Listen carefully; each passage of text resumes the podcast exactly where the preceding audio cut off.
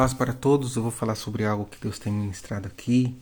Algumas pessoas me procuraram no Instagram para interpretar sonho e foi justo sobre isso que eu vou falar. Medo de aceitar o chamado que Deus tem nos dado. A gente descobre através do Espírito Santo que aquele chamado é para nós, mas nós ficamos com medo por causa de outras notícias, de outras pessoas que que teve o mesmo chamado e não foi não teve sorte. Na verdade, a palavra sorte seria uma palavra já mais humana, mas a pessoa não ficou feliz, ficou triste, desanimou. Então a pessoa desanima. Eu conheço pessoas que têm chamado pastoral e não quer assumir. Tem pessoas que têm me procurado, têm chamado ministerial, sonhou que Deus estava colocando uma pessoa para ela é, assumir o cargo.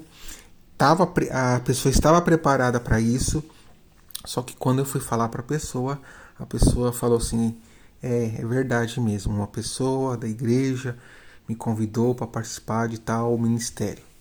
Mas eu não quero aceitar, daí a pessoa começa a inventar suas desculpas.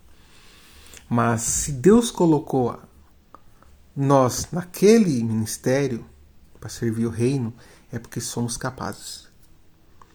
Eu prefiro obedecer do que sacrificar. Isso está em Samuel, não estou lembrado, mas é.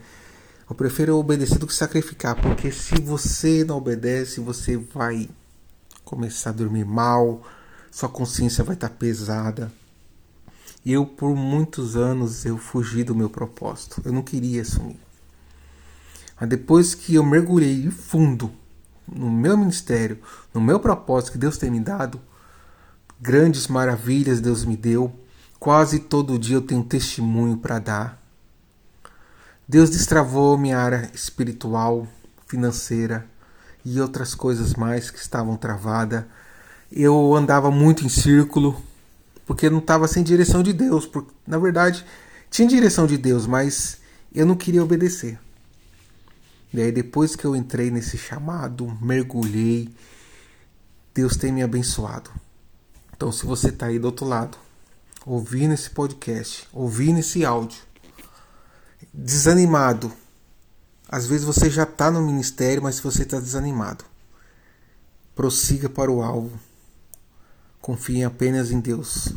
Nem sempre a gente pode confiar em pessoas, porque as pessoas são falhas, as pessoas podem te atacar espiritualmente, pode ter ataque de inveja, pode fazer oração contrária para você não, não crescer na igreja, não crescer na área espiritual.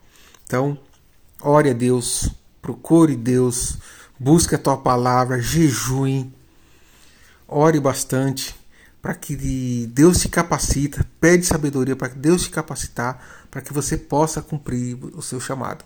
E você que está aí do outro lado e sabe o que você tem que fazer, mas não faz, pense lá na frente. Quando chegar o juízo final, Deus vai te cobrar do que você não fez e você pode pagar com sangue por aquelas pessoas que deixaram de ser salvas por causa de você por aquelas pessoas que deixaram de ser abençoadas, de conhecer o, o verdadeiro evangelho por causa de você. Então pense nisso, reflete isso. Deus abençoe você. Até o próximo podcast. Fica na paz do Senhor.